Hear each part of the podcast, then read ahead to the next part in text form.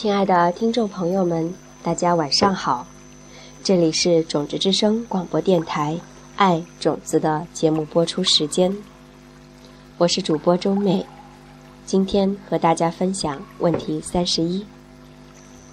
问题是这样的：我和妻子感情十分亲密，不过有时候我会觉得我们的家好像变成了小堡垒，远离群众，与世隔绝。我们要种些什么种子，才可以跟外界多接触？我们为此感到有点紧张。这个问题是我其中一位最要好的朋友，在他和妻子结婚初期向我提出的。在父母离婚之后，哥哥们和我便分别跟着父母。我父亲住在圣地亚哥，我们在年纪很小的时候。就开始玩冲浪。我和朋友吉姆很喜欢在下班后一起冲浪，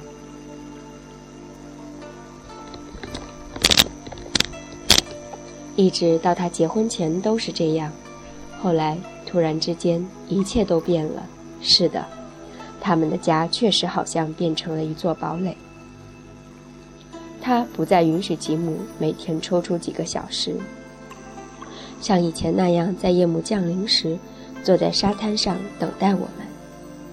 我和吉姆渐渐疏远了。看来，当我们跟另外一个人关系密切时，似乎就会有一道墙被筑起，将我们两人与外界隔开。我注意到，当我独自在异国旅游时，当地人会更乐意帮我搭乘列车，或学习当地的语言。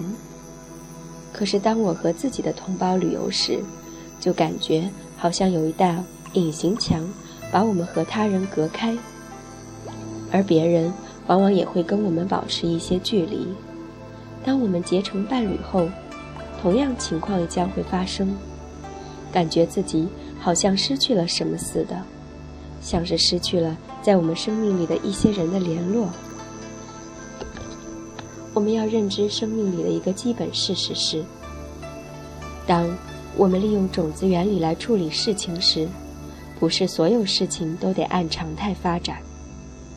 我们总会认识一些人士，在缔结良缘后，对外界会比以前来得更加开放。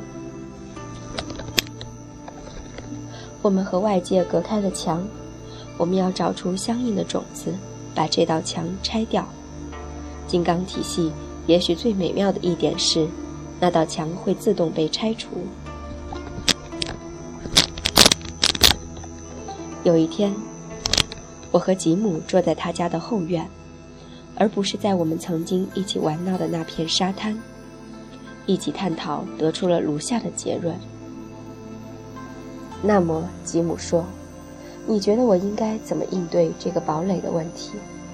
他开始令我感到烦躁了。我不但不能走出家门，去会老朋友，他们也似乎越来越少登门造访了。我想了一会儿，好，我开始说：“让我问你一个问题，是什么问题？”我想说，刚开始在你遇见爱美之前，你正在寻找一个伴侣，我们经常探讨种种子。是的，但你不要觉得我没有心存感激。当时一个人待在家里的确更糟。我现在的感觉是我不能没有他。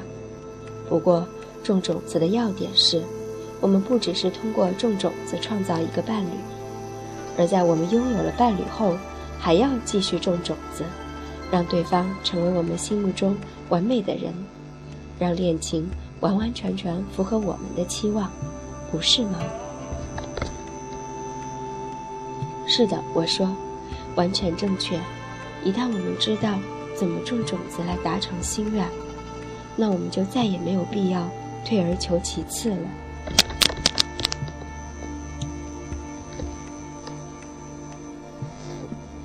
那什么种子能拆除这道墙呢？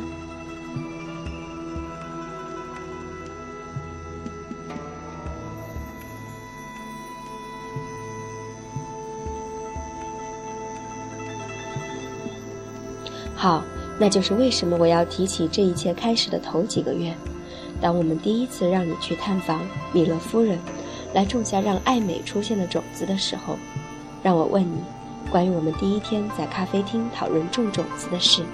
好的，我要你回想，当我第一次提出通过陪伴一名老年人来陪伴、来种陪伴的种子的方法时，有没有任何让你感到纠结的地方？吉姆并没花太多时间考虑。有的，他说，有，而且坦白说，我现在有时候还会想这个问题。那是，老实说，我觉得这整个体系。似乎有个很严重的缺陷。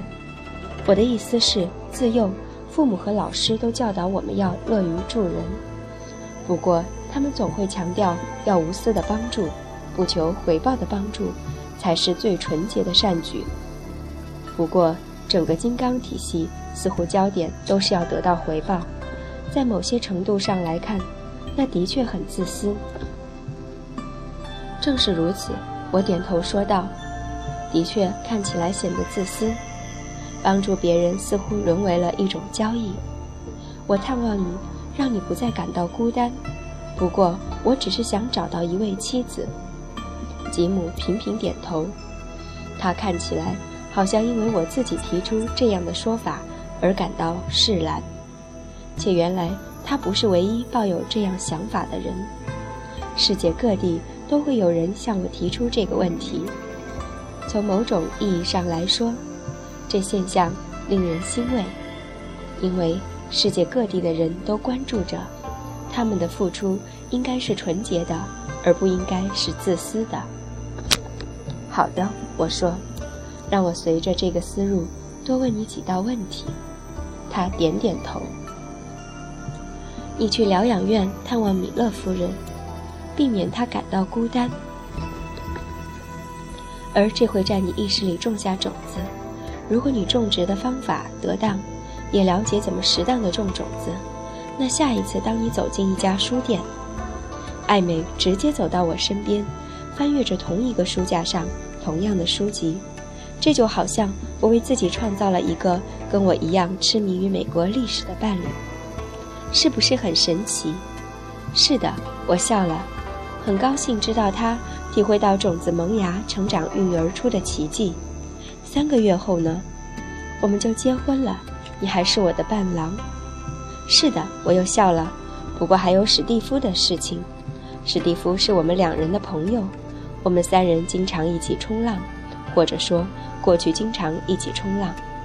我们经常凑在一块儿，也喜欢挤在一起弹奏吉他。嗯，是的，史蒂夫在婚礼上。问我有什么秘诀？问我是怎么找到如此有魅力的女人？问我到哪里买衣服？我做些什么健身运动？我是不是发现了一种新的古龙水，让我更能更容易接近坐在吧台的女生？然后呢？然后你也知道我教了他种种子的方法。然后，吉姆做了一个鬼脸，好像要形容他妻子正在一家戏院。排队买爆米花时，某一个男生来搭讪的事情。然后他非但没有自己找到一名老妇人来陪伴，居然还开始探访米勒夫人。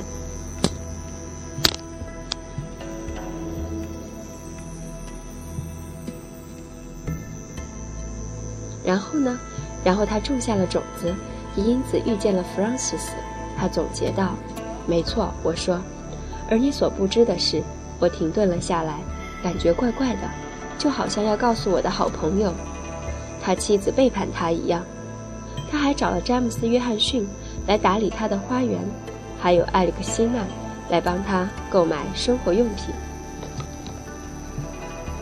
吉姆有一点吃惊，不过还是调试过来。好啊，他哼着说：“我能预见米勒夫人将从吉姆那儿获得比上一周更多的关注。”不过，你明白究竟发生什么事了吗？我问。你有勇气尝试全新的东西，寻找你所要的女伴。你做得很漂亮，而我们其他人则惊叹道：“哇，他到底做了些什么？”我的意思是，嗯，我明白。吉姆说，就好像你们可能都在猜想，像我这样一个连续三年都没有约过一个像样的女生的失败者，是如何突然间找到那么一位漂亮、体贴又聪明伶俐的妻子的。是时候转换话题了。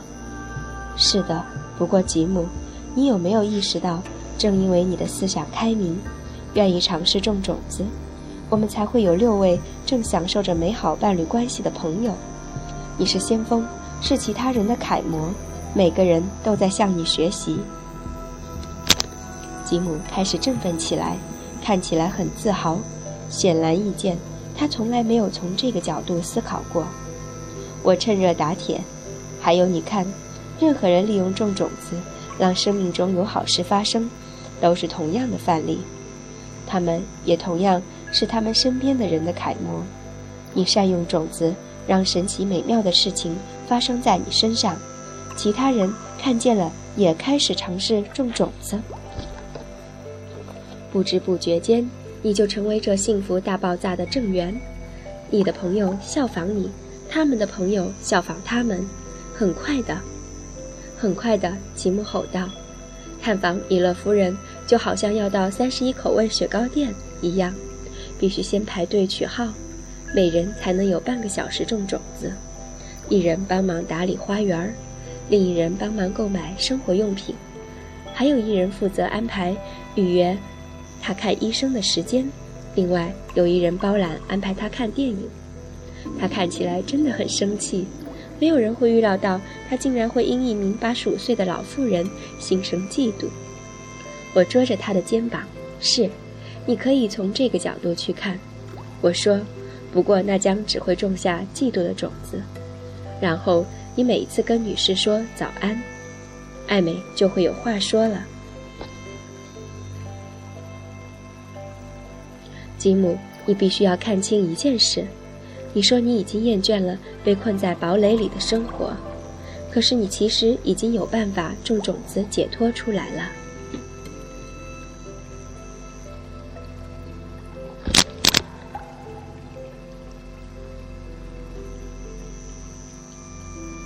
一天只需要花上几分钟，我建议在你结束一天，躺在床上准备入睡的时候，想一想你所引起的变革。我们将其称为咖啡冥想。我意思是，这件事的影响会很深远。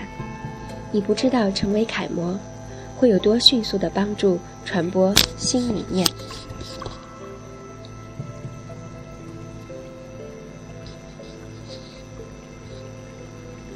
你不需要到处去宣扬种子原理，不需要说服人们去多关注孤独的老年人。